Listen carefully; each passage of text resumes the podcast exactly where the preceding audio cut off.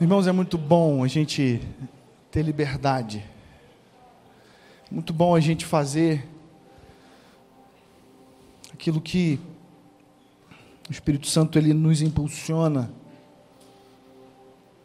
Você está na casa do Pai, casa do Pai é lugar de liberdade, amém? Eu quero trazer uma palavra para você nessa noite. O tema da palavra de hoje, coloca aqui para mim, refúgio. Eu quero falar um pouquinho com você nessa noite sobre, quero ser bem breve mesmo,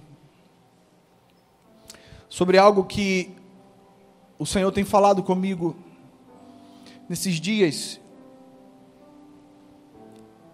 de luta, de dificuldade, porque na verdade nós somos verdadeiramente conhecidos é no momento da dificuldade, não é no momento que está tudo bom. Um verdadeiro gestor, um verdadeiro empresário, ele só de fato ele pode se considerar um bom gestor, um bom administrador, quando ele passa pela sua primeira crise e ele consegue atravessar a sua empresa do outro lado desse momento difícil com excelência, com vigor. E o Senhor ele tem falado muito comigo sobre isso, sobre legal. Temos passado por alguns momentos aí de incerteza, temos passado por alguns momentos de dificuldade, de luta. Todo mundo passa. Nosso país está passando.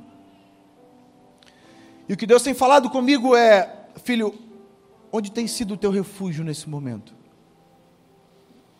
Eu quero perguntar para você nessa noite, você que me ouve, você que está em casa, você que está aqui me ouvindo, onde tem sido o seu refúgio nesses dias?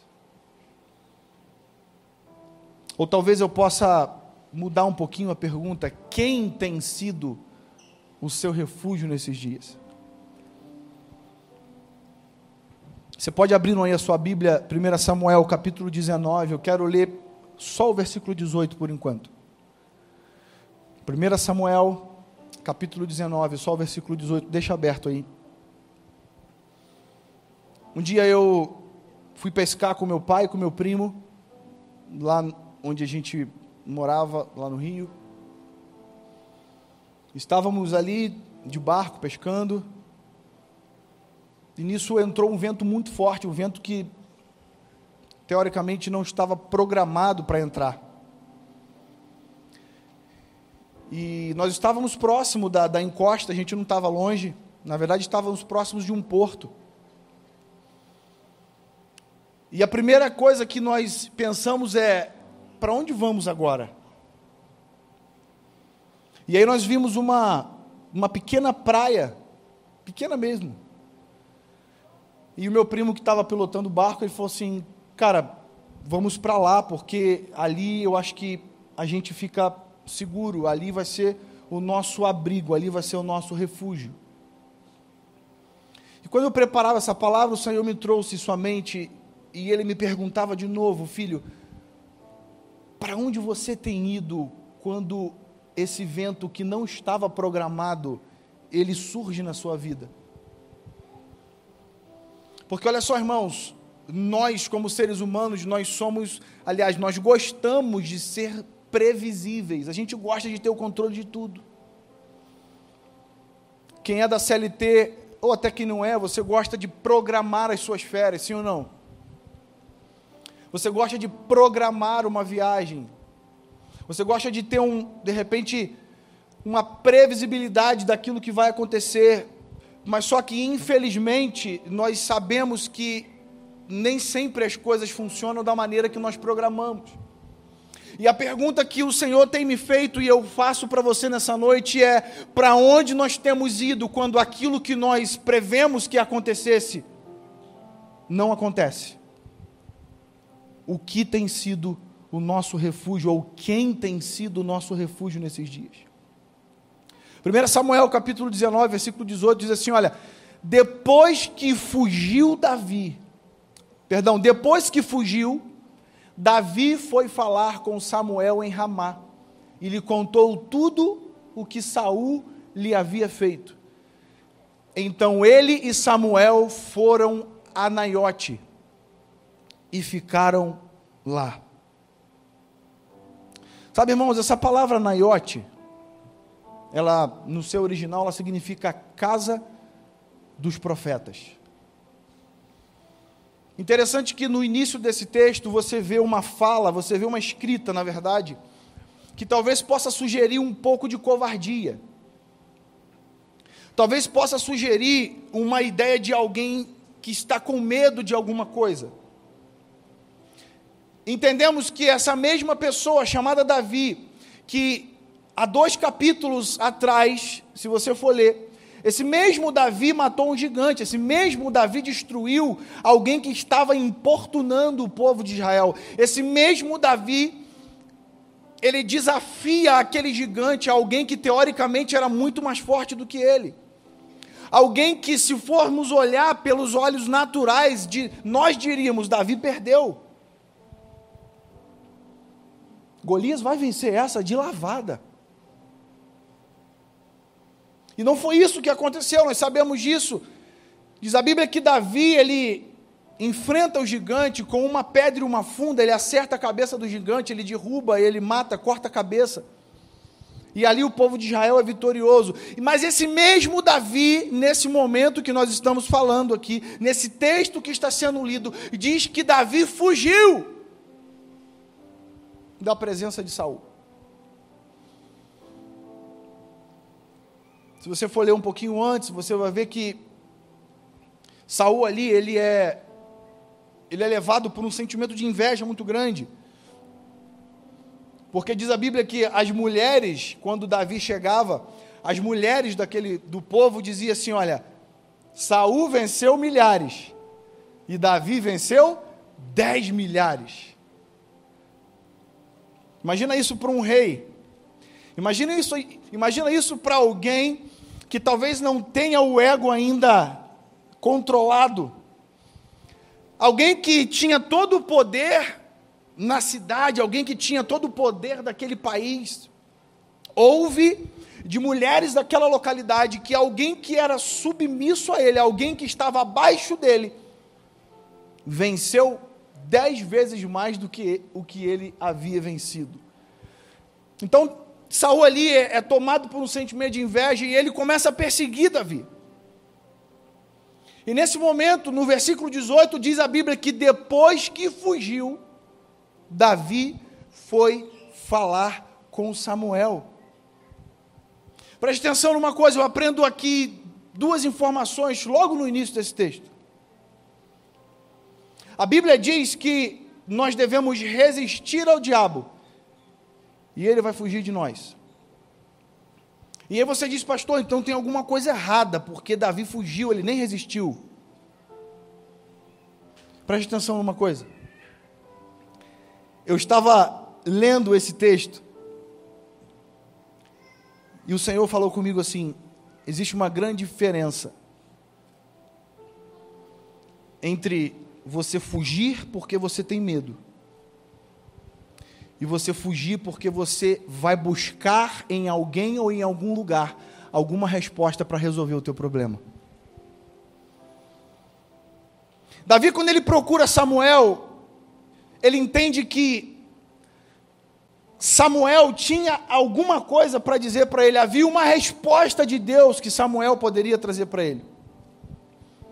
E eu aprendo, a segunda coisa que eu aprendo com esse, logo no início desse texto é: com quem eu estou compartilhando, para quem eu estou falando as coisas que eu tenho vivido.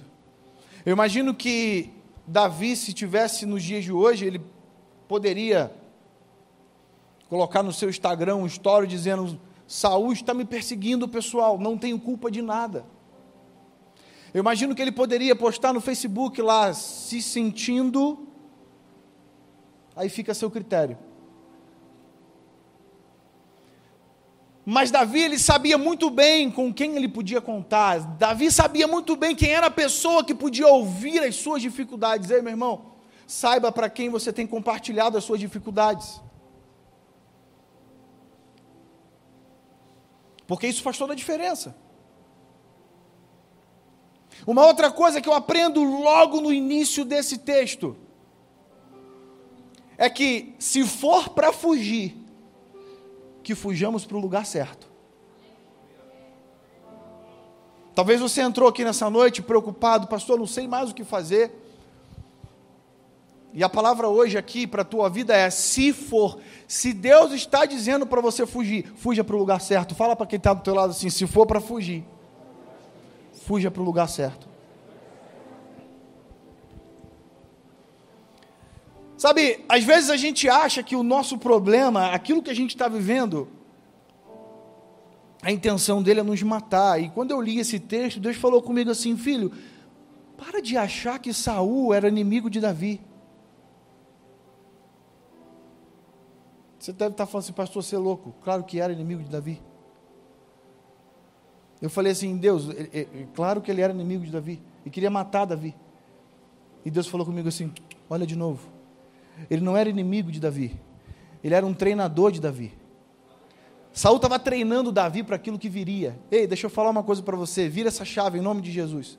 O teu problema não vai te matar, ele está te treinando.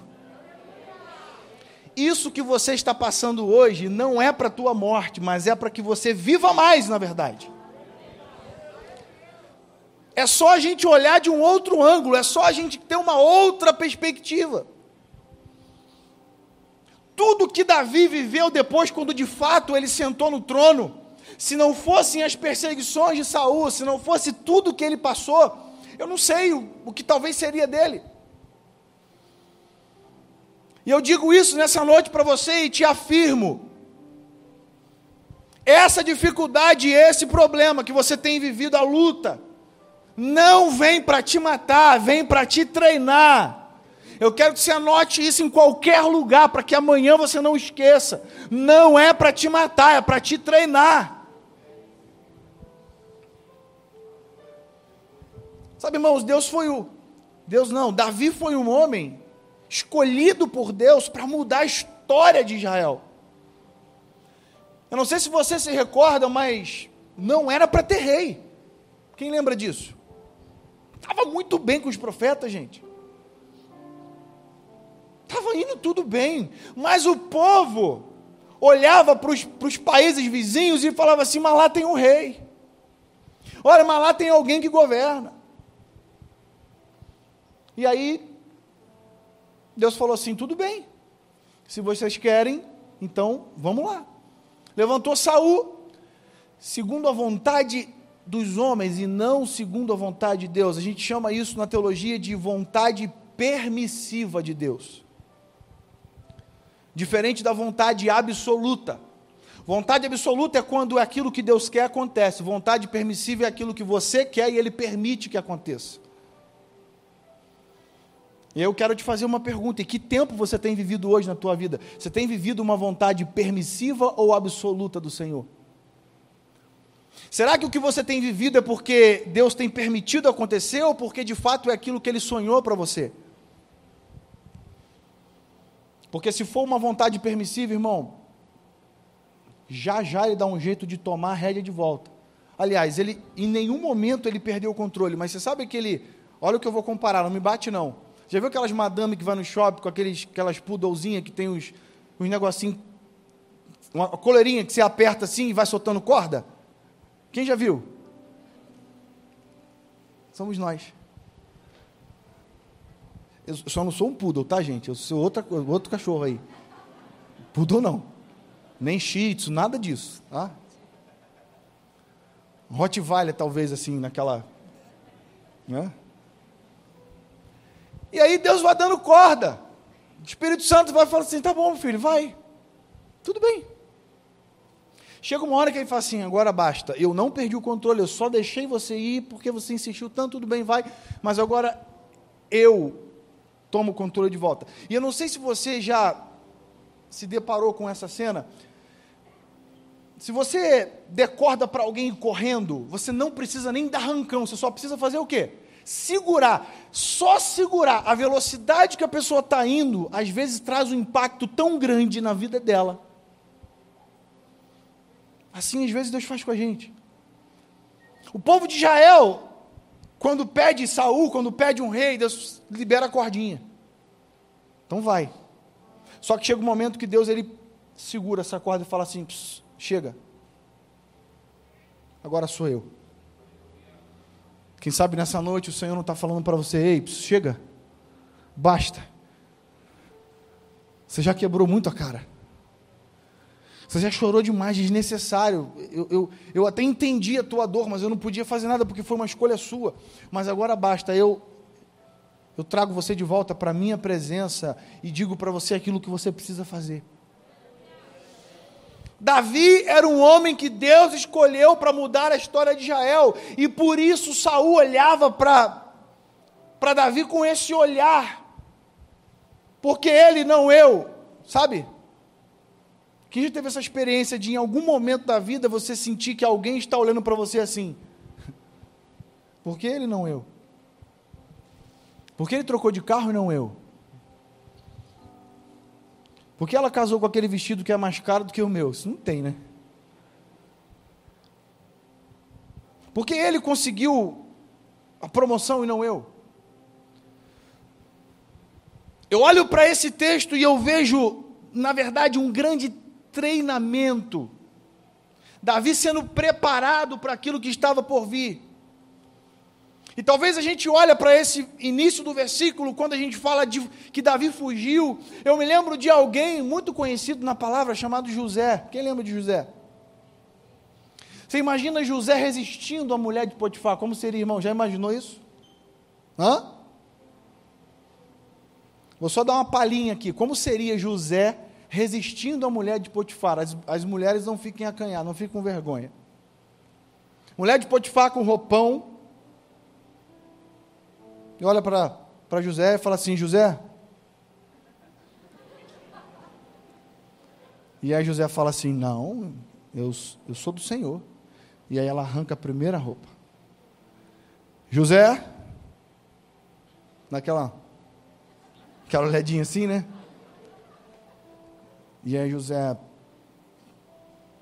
já dá aquela olhada, fala, não, eu, eu sou eu sou firme, eu sou filho de Deus, não, Deus tem uma obra na minha vida. E aí a mulher de Potifar vai lá e tira mais uma pecinha de roupa. E aí José já está, Jesus, tem misericórdia. Isso, isso José resistindo ao Satanás. José, vamos. Meu Deus, Jesus, não, eu sou filho de Deus. Meu pai, tem misericórdia. Querido, tem hora que não funciona isso. E sabe por que, que o José meteu o pé e a túnica dele, o pedacinho lá ficou lá? Ela agarrou e ficou com ela? Porque tem muito momento, existem muitos momentos que fugir não é sinônimo de covardia, mas, é, mas sim de sabedoria. Vai ficar enfrentando, fica enfrentando, bobo. Fica enfrentando para você ver. Não foge da aparência do mal, não, para você ver. Davi ele entende que aquela ação ia elevar aquilo que Deus queria fazer, fazer na vida dele. Mas a pergunta que nós fizemos no início, e eu faço novamente: para onde você tem fugido? Se é que você tem fugido. Anote uma coisa na tábua do teu coração. É uma chave que precisa virar na tua vida. Escute isso. Para onde eu fujo na hora da angústia, vai determinar onde eu vou repousar na hora da bonança. Eu vou repetir para você entender. Para onde eu fujo na hora da angústia, vai determinar onde eu vou repousar na hora da bonança. Pastor, eu estou muito mal, briguei com a minha esposa, porta de barraca. Que? Pastor, não sei o que está acontecendo, estou mal hoje, sabe? O meu dia no trabalho foi péssimo. Droga.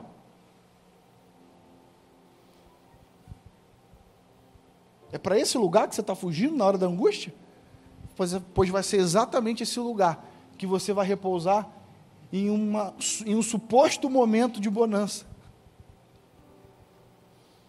Sabe, a atitude que nós temos hoje, irmãos, vai refletir aquilo que a gente vai viver amanhã. Eu olho para Salmo capítulo 90, coloca para mim, por favor, Salmos capítulo 90. Somente o versículo 1. É, é um texto que é muito conhecido, mas às vezes a gente fala assim: ah, isso é só para. Isso é só para a gente lembrar em, em, em, momentos específicos. Não é nada. Olha o que, que o salmista diz: Senhor, vamos ler junto? Senhor, Tu és o nosso refúgio, sempre, de geração em geração. Em outras versões vai dizer: Senhor, tu tens sido o nosso refúgio de geração em geração. Coloca para mim, por favor, Salmos capítulo 91. No versículo 1 também. Olha o que, olha o que, que o salmista vai dizer para a gente, vai lembrar para a gente nesse texto: aquele que habita no abrigo do Altíssimo ou no esconderijo do Altíssimo e descansa à sombra do Todo-Poderoso. O problema é que às vezes a gente acha que refúgio em Deus é só quando a coisa aperta. O salmista, no, no, no, Salmo 90, versículo 1, ele vai dizer: Senhor, tu és o meu refúgio de geração em geração. Sempre o Senhor foi. Não é que eu te procuro na hora da angústia, não. Não é que eu te procuro no momento difícil, não. Na verdade, quando eu passo pelo momento difícil, eu já estou em ti. Eu já estou no refúgio, eu já estou no abrigo. É muito diferente e o mundo não compreende isso. Em contrapartida, nós entendemos que na vida de algumas pessoas, esse momento é, é, muito importante acontecer, porque é através desse momento que elas procuram Jesus. Eu nem vou pedir para você levantar a mão se você se foi o teu caso assim. Você talvez achava que Jesus era. Tinha um amigo no Rio, que nós ganhamos ele para Jesus, e eu me lembro que eu orava por ele todos os cultos. Todos os cultos eu ia lá e orava por ele. Todo culto. Na hora da, da, da, da, do apelo, onde eu estivesse, eu ia lá e orava por ele. Meu, dava um abraço, orava. E ele dizia para mim assim: Pastor, não é hoje não. Eu falava, não tem problema. Passava o culto que ele ia, eu ia lá e orava de novo com ele. Cara, e aí? Eu estou contigo. Chegou um dia que ele aceitou Jesus ali, ele se rendeu e no final do culto ele falou para mim assim, cara, você sabe que eu tinha planos para a minha vida? Eu já tinha falado inclusive para Jesus assim, ó, Jesus, quando eu fizer uns 50 anos eu vou para a igreja. Quem já orou assim? Senhor, quando, quando tal coisa acontecer, eu te procuro. Isso é muito comum. Sim ou não? Você conhece alguém assim com certeza. Ah, quando tal situação acontecer, eu vou lá. Parece que vai pagar promessa. Parece que vai chegar na igreja de joelho. Coloca para mim 1 Samuel 18. 19, perdão. O versículo 19. A gente vai continuar lendo para a gente ganhar tempo. Olha o que, que acontece, irmãos. Olha o que, que acontece quando a gente vai para o refúgio. Olha, olha o que acontece quando a gente vai para o lugar certo. E Saul foi informado: Davi está, eu vou traduzir aqui, tá bom? Davi está na casa dos profetas. Onde você está nessa noite? Onde você está nessa noite? Você está na casa dos profetas, meu irmão. Saul foi informado: Davi está na casa dos profetas, em Ramá, diga em Santo André. Amém? Tem alguém comigo aqui? Fala assim, ó. Você vai falar o teu nome e vai dizer assim: ó, estou na casa dos profetas em Santo André. Amém? Vamos lá no 3, 1, 2, 3. O Wallace está na casa dos profetas em Santo André. Olha o que o texto diz. Disseram-lhe, versículo 20. Então Saul enviou alguns homens para capturá-lo. Todavia, quando viram, irmão, se segura na cadeira, tá? Não pula não. Porque eu, quando li esse texto pela primeira vez, eu, eu quase quiquei. Então Saul enviou alguns homens para capturá-lo. Todavia, quando viram um grupo de profetas profetizando, dirigidos por Samuel, o espírito de Deus apoderou-se dos mensageiros de Saul e eles também entraram em transe. Se você for olhar no texto original, diz, diz assim: olha, e eles também começaram a profetizar.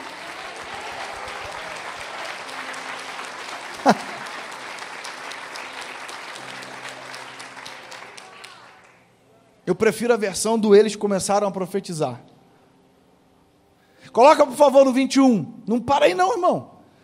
Contaram isso a Saul. Então imagina a cena comigo, viaja comigo aqui agora.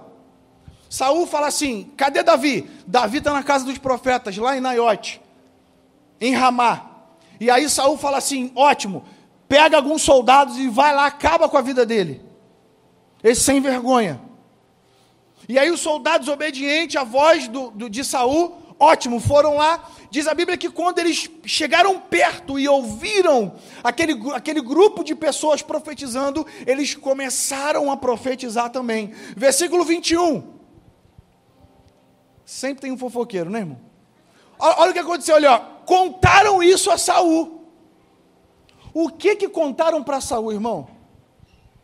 Você imagina a, a pessoa que contou isso para Saul? Saul, chega aqui, cara. Fala, meu filho, matou Davi? Não, cara. O que, que houve?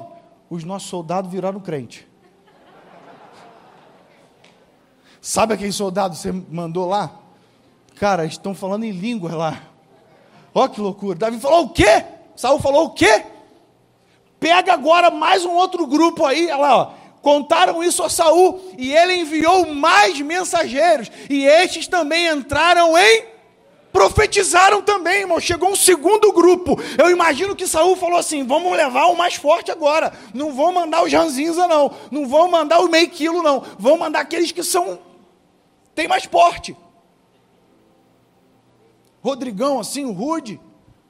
Galera, no Ivan do teclado. Vão mandar, meu irmão. Galera para impressionar.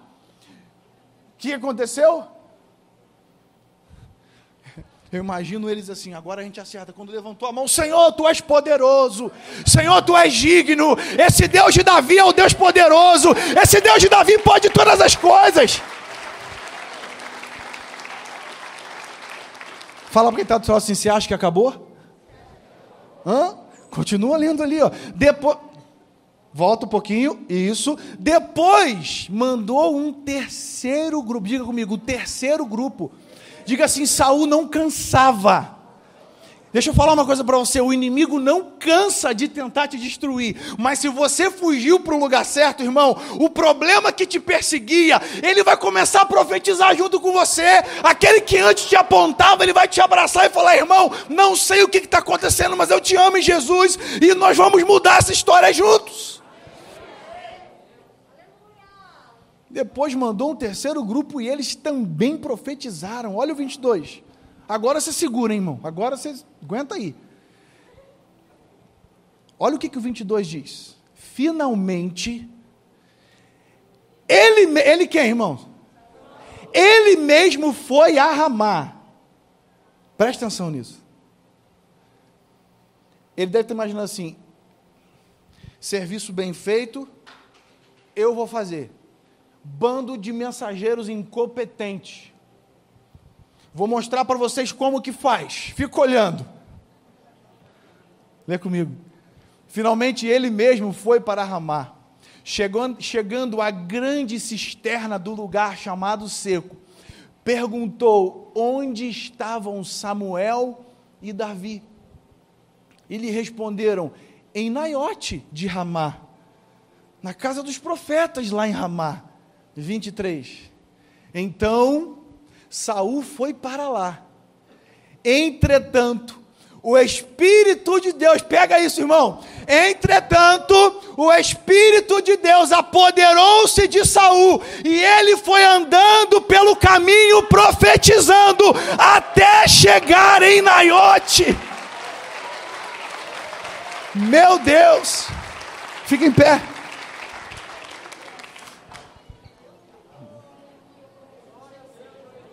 Irmão, enquanto Davi e Samuel estavam junto com os profetas, o problema deles começou a profetizar junto com eles. Você consegue entender isso? Qual que é o teu problema nessa noite? Vem cá os músicos. Qual que é o teu problema nessa noite? O que, que você tem vivido nessa noite? Se você estiver no lugar certo, se você tiver fugido para o lugar certo, se você tivesse, se você tiver ido para o refúgio do Senhor, o abrigo que Ele tem para você, irmão, você vai estar de joelho orando.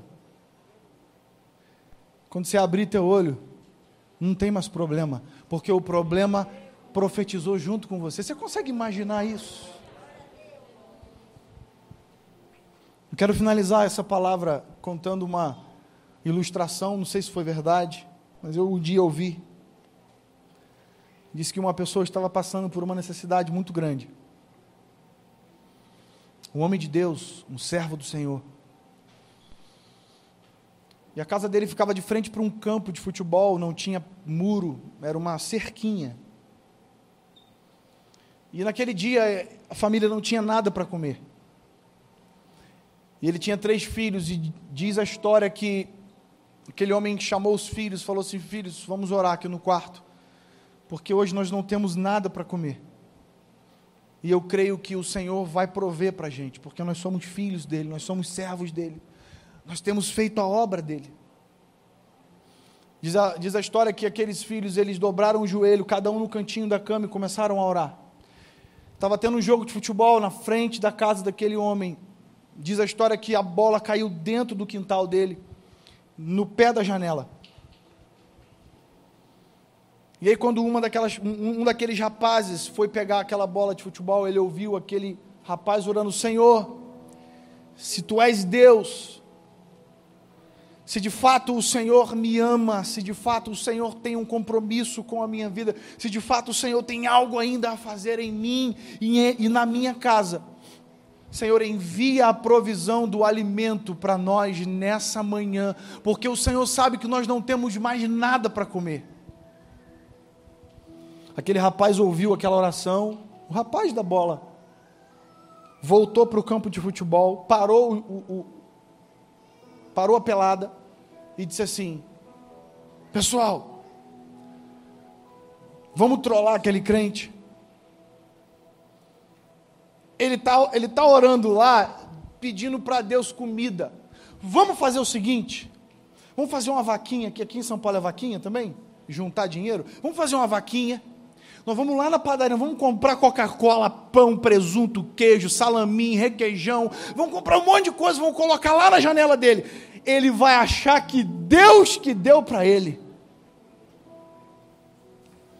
E os caras acharam a ideia incrível e falaram assim: agora, eu dou 10, eu dou 20, vamos, vamos. Fizeram uma compra maravilhosa de lanche, muito pão, muito presunto, muito queijo, Coca-Cola.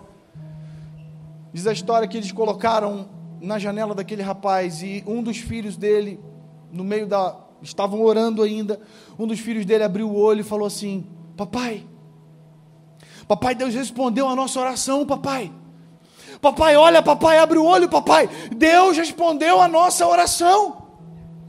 E aí o filho dele disse, o pai disse assim, filho, eu sei que a gente está com fome, filho, mas calma, é uma, é uma, você não está não tá vendo, o pai nem abriu o olho. E diz que o outro filho abriu o olho e falou assim, pai, Deus respondeu a nossa oração, pai. E, e tem mais, tem até Coca-Cola.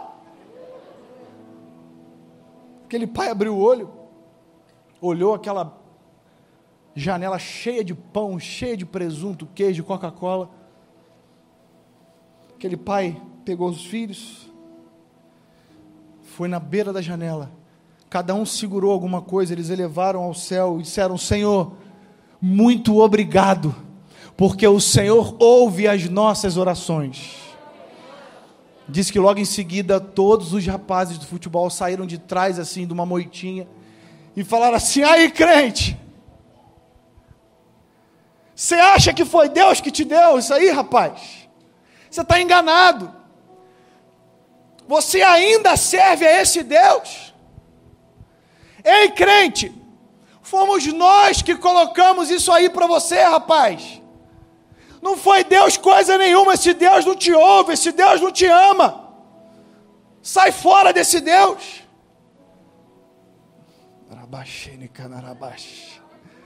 Aquele rapaz falou assim: O meu Deus me ama tanto, e Ele existe tanto, que Ele usou a vida de vocês para me abençoar. Ei, irmão, eu não sei como você chegou aqui hoje. Mas talvez aquilo que estava aquele ou aquela ou aquilo que estava zombando de você vai ser exatamente isso que vai profetizar sobre a tua vida vai ser exatamente isso que vai fazer você viver uma reviravolta na tua casa, no teu ministério, no teu chamado, no teu negócio. O segredo para minha vida e para a tua vida nessa noite é fuja para o lugar certo. Fuja para o lugar certo. Procure o abrigo do Senhor, Ele é o nosso refúgio de geração em geração, socorro bem presente no momento da dor. Fica onde? Você entende, irmão? Você entende que vai muito além daquilo que você acha ou pensa? A Bíblia diz assim: Olha, eu é que sei que pensamentos eu tenho a respeito de vós, diz o Senhor, pensamentos de paz e não de mal, para te dar o fim que você deseja. A Bíblia também diz: Pedi e dar-se-vos-á, batei e a porta se abrirá, buscai e você vai achar. Porque todo aquele que pede, recebe. Porque todo aquele que busca, encontra. Porque todo aquele que bate, a porta se abre. Ei, meu irmão, eu quero nessa noite dizer para você: existe um Deus que está aqui nesse lugar. Ele se chama refúgio. Ele se chama abrigo. Ele se chama socorro bem presente. Eu não sei o que você tem vivido, mas eu sei de uma coisa: se você nessa noite fugir para esse abrigo, fugir para esse refúgio, eu garanto para você que a tua vida não será mais a mesma. Olá, família Além do Véu. Que culto incrível tivemos agora. Eu espero que Deus tenha falado muito com você. Se você ainda não se inscreveu no nosso canal, corre lá e se inscreva. Até a próxima transmissão. Valeu!